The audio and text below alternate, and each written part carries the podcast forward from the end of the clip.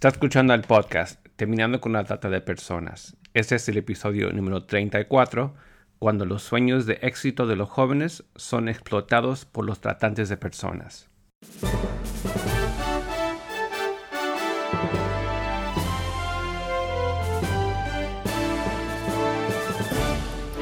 Bienvenido al podcast Terminando con la Trata de Personas. Mi nombre es Gilbert Contreras. Y mi nombre es Virginia Contreras. A través de nuestros episodios, que se emitirán cada dos semanas, buscaremos empoderarlo a usted con herramientas para estudiar el asunto, ser una voz y hacer una diferencia para terminar con la trata de personas. Bienvenida Virginia. ¿Qué tema trataremos en este episodio? En este episodio queremos concientizar y comprender algunos de los problemas relacionados con la trata de personas y utilizar un estudio de caso del libro de Génesis, la vida de José, una figura histórica.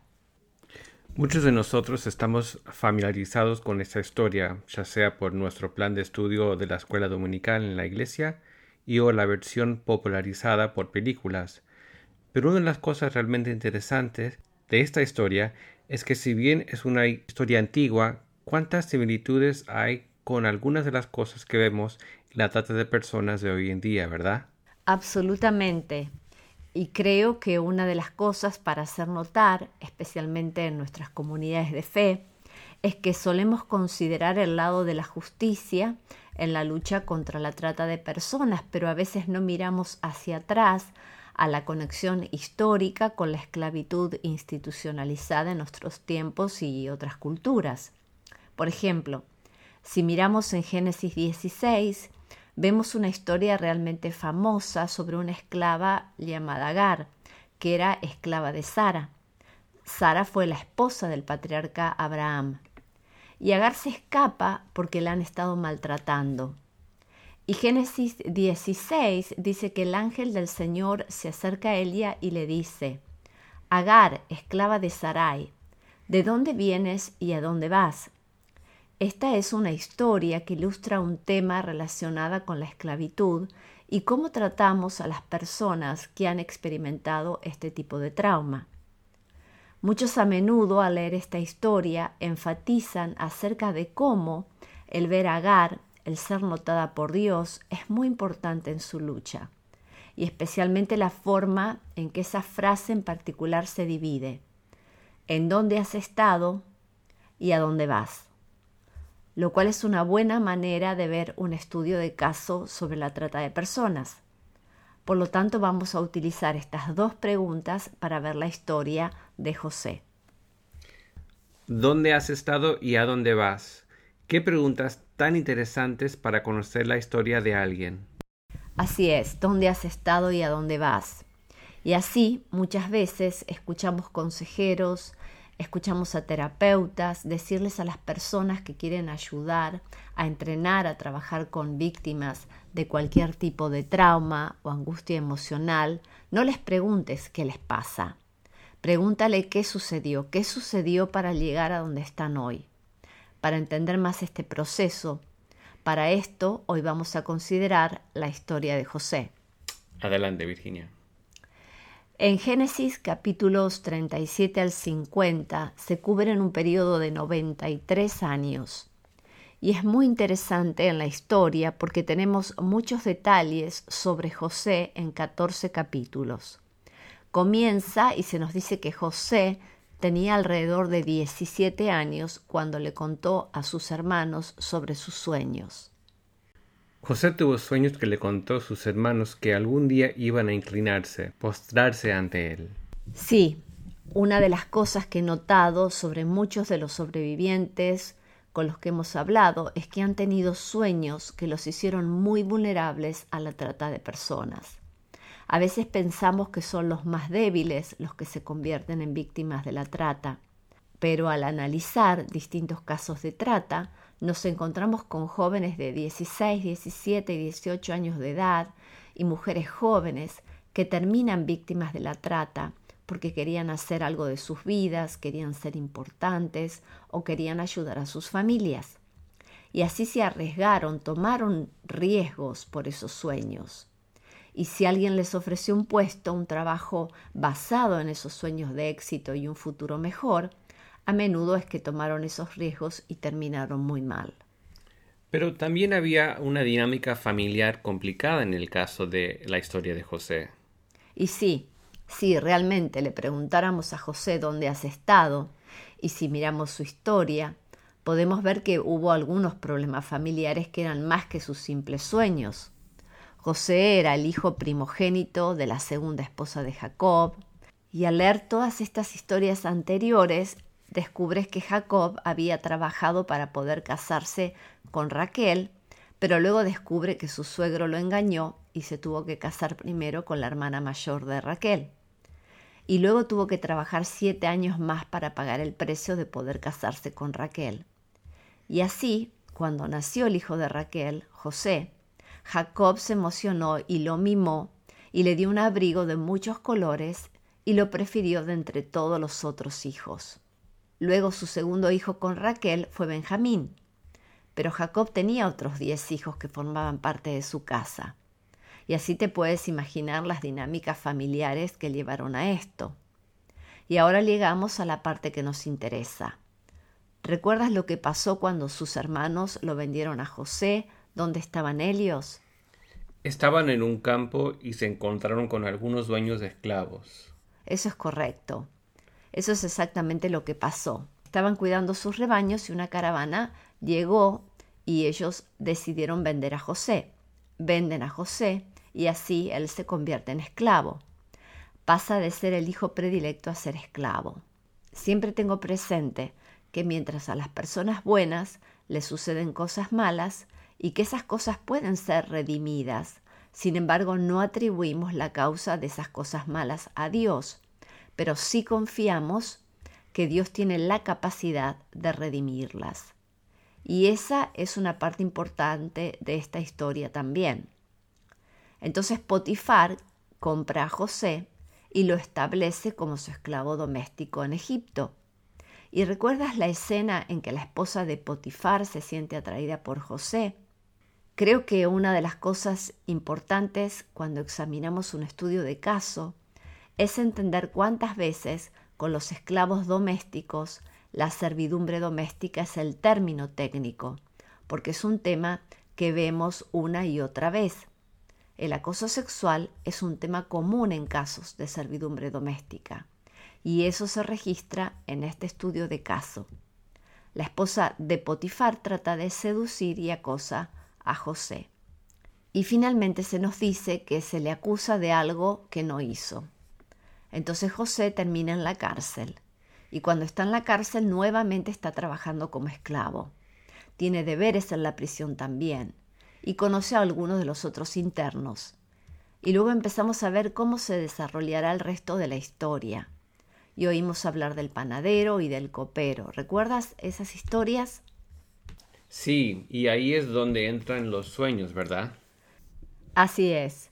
El panadero y el copero, que también estaban en la prisión como José, le contaron sus sueños a José y José les dijo el significado de estos. El copero en su sueño vio una vid de la que brotaban y había uvas y José le interpretó el sueño diciendo que eso significaba que en tres días el rey le devolvería sus quehaceres de copero. Vas a ser liberado de esta prisión, le dijo. Exactamente eso es lo que sucedió.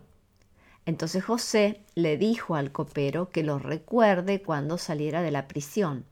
¿Y el copero lo recuerda? No. José le pidió eso al copero porque él estaría en breve sirviendo al faraón nuevamente. ¿Verdad? Sí. Este era un copero que está sirviendo a Faraón, pero no recuerda a José de inmediato. Le lleva dos años. Dos años más tarde recién lo recuerda, precisamente porque ahora es el faraón el que tuvo un sueño y necesitaba a alguien que se lo interpretara. Una de las cosas que me encantan de este estudio de caso es que comenzamos cuando José tenía 17 años y luego es vendido como esclavo. Después va a la cárcel y ahora lo vemos a José que es llevado ante el faraón y el faraón le cuenta su sueño. y José lo interpreta y le da la solución. De allí, de acuerdo al relato del libro de Génesis que estamos siguiendo, vemos a José como administrador del plan de negocios para sobrevivir a esta hambruna predicha para Egipto. Y así comienzan con este programa para ahorrar grano. Todos tienen que almacenarlo. Y entonces llega la hambruna no solo a Egipto, sino que la familia de José, que quedó en la tierra de Canaán, experimenta el hambre también allí. No hay comida. Y cuando se quedan sin comida y desesperados, el padre, Jacob, les dice a sus hijos que deben ir a Egipto a comprar grano y los envía a este viaje. Entonces te imaginas lo que va a pasar cuando vean a José. Cuando llegan allí, José quiere ver a sus hermanos, porque él los reconoció. Entonces los llama y les pregunta por qué están aquí comprando grano, pero ellos no lo reconocen. Es que cuántos años han pasado. Era un chico de 17 años la última vez que lo vieron, y ahora es un hombre en posición de poder, y nunca esperarían que su hermano podría estar en un lugar de poder como ese. Cuando José les habla, quiere saber acerca de su familia y descubre a través de sus preguntas y a través de un intérprete acerca de Benjamín, su hermano menor, de la misma madre. Entonces es cuando les dijo, bien, cuando vuelvan, traigan a su otro hermano con ustedes. Luego entonces los encontramos hablando entre ellos y diciéndose a sí mismos, vamos a ser castigados y tendremos que rogar por nuestras vidas, y nuestro Padre nunca va a dejar que Benjamín venga con nosotros y así no se dieron cuenta de que José podía entenderlos porque estaba usando un intérprete. Y eso me llamó mucho la atención porque muchos años más tarde mira dónde está José. Parece exitoso y sin embargo esa falta de confianza en su familia, la traición que experimentó sigue siendo parte de quien es. Y es así como responde a esta situación.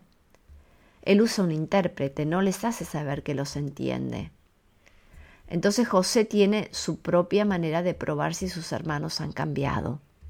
Él hace que sus sirvientes devuelvan en sus bolsas el dinero que pagaron por los alimentos y cuando se van camino a casa y se detienen, se dan cuenta de que nunca podrán volver porque serían acusados de robo pero finalmente se quedan sin grano una vez más y ahora le dicen a su padre que no podrán obtener más alimento a menos que Benjamín vaya con ellos a Egipto. Entonces regresan a Egipto llevando a Benjamín y José los recibe nuevamente. Una vez más utiliza un intérprete. José no les revela todavía que ellos son sus hermanos, pero llora cuando ve a su hermano menor y para mí eso nos demuestra cómo años más tarde y siendo un hombre con mucho éxito. Realmente podríamos llamarlo un sobreviviente ahora. Sin embargo, todavía es muy susceptible a la pena y al dolor por lo que ha experimentado en el pasado. Y los hermanos son sometidos a otra prueba. Pusieron esta vez una taza de plata, una copa, una pieza importante de la mesa en el saco de Benjamín y luego los dejaron ir. Y cuando José envía a perseguirlos por el robo y los traen de vuelta, Ahora José sí revela quién es él a sus hermanos. No es para nada el tipo de reunión familiar con la que soñarías estar porque tienen tanto miedo de sus hermanos. Temen que José se vaya a vengar de ellos, ¿verdad? Sí, pero José dice ¿Cómo está mi padre? Trae a mi padre y traigan a todas sus familias aquí. Nos aseguraremos de que tengan un lugar. Toda esta historia lleva 14 capítulos y 93 años. Toda la familia de José viene. José ha prosperado en Egipto y tiene dos hijos. Tres generaciones han vivido y cuando llegamos al siguiente capítulo, Jacob, el padre de estos dos hermanos, fallece. José tiene permiso del faraón para llevar a su padre para ser enterrado en Canaán. Y luego regresa y cuando regresa sus hermanos han planeado engañarlo otra vez, porque todavía temen la venganza y aún intentan manipularlo. Entonces deciden entre ellos, vamos a decirle a José que nuestro padre nos hizo prometer que su último deseo fue que cuides bien a todos los hermanos, que nos perdones y que realmente esta fue una orden última nuestro padre. Y José murió cuando él tenía 110 años. Cuando cerramos esta historia, no vemos claramente si José logró tener una relación sana con sus hermanos es decir, una auténtica relación de confianza con su familia de origen. Y cuando comenzamos a considerar esto como un estudio de caso para el manejo de las víctimas de la trata de personas que se convierten en sobreviviente, queremos siempre entonces empezar formulando estas preguntas. ¿Dónde has estado y a dónde vas? Esto puede ser útil para ayudar a aquellos a quienes servimos a veces como trabajadores sociales, como educadores, incluso en el cumplimiento de la ley y como organizaciones comunitarias, colaboramos para rescatar a muchos de una situación de esclavitud. Víctimas son rescatadas en una intervención y ese es un gran objetivo, pero luego toman dos años para, por medio de un trabajo interdisciplinario, poner a esta persona en pie y estable y muchos dicen que están restaurados.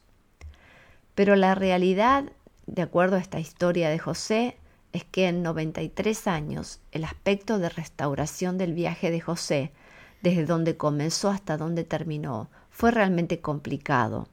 Y a veces nosotros simplificamos en exceso el proceso de restauración y no podemos hacer eso. Necesitamos entender dónde han estado estos sobrevivientes para poder ayudarlos a encontrar el camino a seguir. Es un paralelo fascinante. Cuando piensas en la historia, y por supuesto pensamos especialmente en las versiones en películas, y sabemos que muchos de esos detalles se han pasado por alto, y todos viven el final feliz. Pero la realidad es que la historia no es tan simple. Así es, y a veces contamos historias de sobrevivientes de la misma manera que contamos la historia de José, es decir, sin mirar los detalles y el tiempo, Decimos que los rescatamos, les dimos su lugar, les dimos habilidades laborales y ahora tienen un trabajo. Y mira, todos viven felices para siempre, pero en realidad todo es mucho más complejo. Entonces, esto plantea la pregunta, ¿cuál es la conclusión para nosotros de haber escuchado esta historia desde una nueva perspectiva? O tal vez escucharlo por primera vez y no haber pensado en, los detalles. ¿Cómo debería esto informar a nuestro trabajo para ser más efectivos en acabar con la trata de personas? Creo que en primer lugar hacer la pregunta ¿dónde has estado? es importante porque nos puede mostrar una visión real.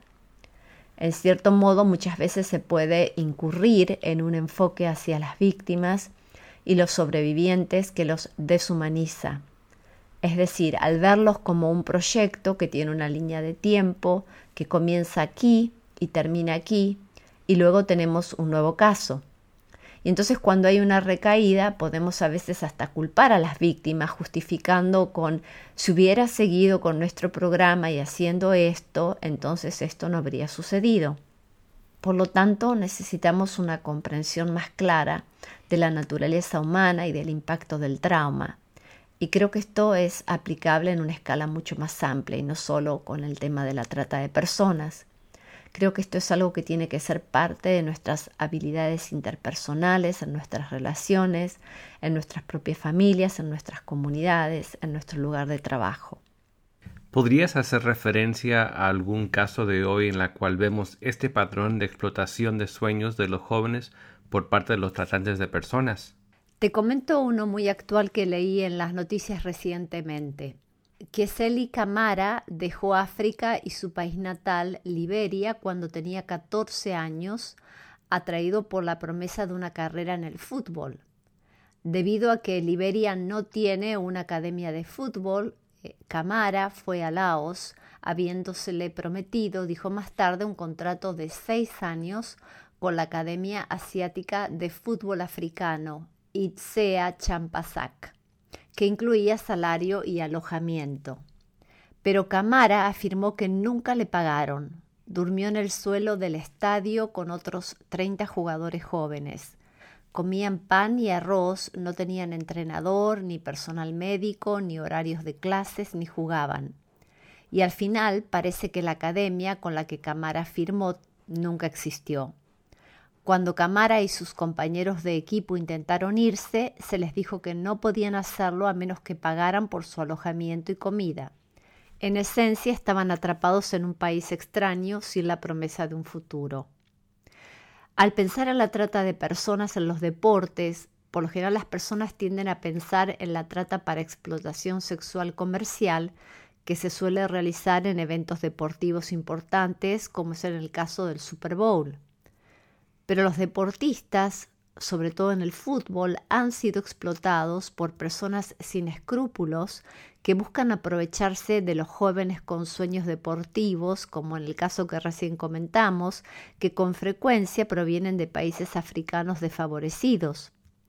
A veces son atraídos a países como Laos o Nepal, lo que les permite a los visitantes de casi cualquier país obtener una visa a su llegada. Otras veces terminan en las principales ciudades europeas, como París, donde les prometen jugar en los clubes más importantes, como Marsella o el Real Madrid. En ocasiones consiguen una prueba en un club, pero a menudo son atraídos bajo falsas pretensiones y tienen que valerse por sí mismos. Un estudio realizado por las autoridades de inmigración en Portugal mostró que 157 jugadores de fútbol vivían en el país ilegalmente y 105 de países africanos. En ciertos casos, los atletas se sienten demasiado avergonzados de regresar a sus hogares y por eso son vulnerables a la delincuencia, a la falta de vivienda o aún a la explotación sexual comercial. Qué importancia que tiene la prevención por medio de la concientización y la educación, ¿verdad? Absolutamente. ¿Qué quieres dejar a nuestra audiencia en este episodio? Bueno, puntualizar que cada año millones de personas en todo el mundo son compradas y vendidas para el trabajo forzado y la explotación sexual. Uno de los aspectos más problemáticos de las historias que escuchamos es que los tratantes de personas a menudo se aprovechan de las esperanzas y los sueños de las personas, especialmente de personas jóvenes que solo quieren una vida mejor. Personas que tienen sueños y que quieren una oportunidad para crecer, aprender y apoyar a sus familias. Los tratantes de personas tergiversan sus sueños y deseos. Las víctimas de la trata a menudo son atraídas por alguien en quien confían, una conexión personal que puede ser muy perjudicial y que cuando se dan cuenta de que es falsa la oferta laboral ya es tarde. Los tratantes se aprovechan de la esperanza de una nueva vida y los sueños que tienen las víctimas. Entonces quiero que nuestra audiencia en primer lugar comprenda que las víctimas de la trata de personas generalmente tienen sueños de éxito cuando son jóvenes, lo que hace que tengan más probabilidades de correr riesgos y experimentar situaciones peligrosas. Y segundo, que frente a víctimas y a sobrevivientes necesitamos hacer estas dos preguntas. ¿Dónde has estado y a dónde vas? Eso cambia la dinámica de cómo compartimos información y nuestras historias de vida y nos da la oportunidad de que nos vean por lo que somos, de que nos vean de manera verdaderamente auténtica. Es un gran desafío que nos has dado. Gran parte de lo que hemos hablado en la historia de José, como mencionaste, realmente hace eco de algunas de las tendencias modernas que estamos viendo en la lucha contra la trata de personas, y esto es simplificar la idea de restauración. Hay mucho, mucho que aprender y descubrir, por lo cual invitamos a nuestra audiencia a tomar su momento para conectarse y descargar una copia de nuestra guía inicial para terminar con la trata de personas. Es completamente gratis, queremos que se involucre en la lucha. En esta guía le enseñaremos cinco cosas fundamentales para unirse a la lucha contra la trata de personas. Puede obtener acceso en este momento yendo a terminandoconlatrata.org. Y también le comunicamos que somos una vez más los anfitriones de nuestra conferencia Asegurar Justicia 2019, que la llevaremos a cabo en la ciudad de Oberá, provincia de Misiones, Argentina, del 21 al 22 de junio de 2019. Los esperamos.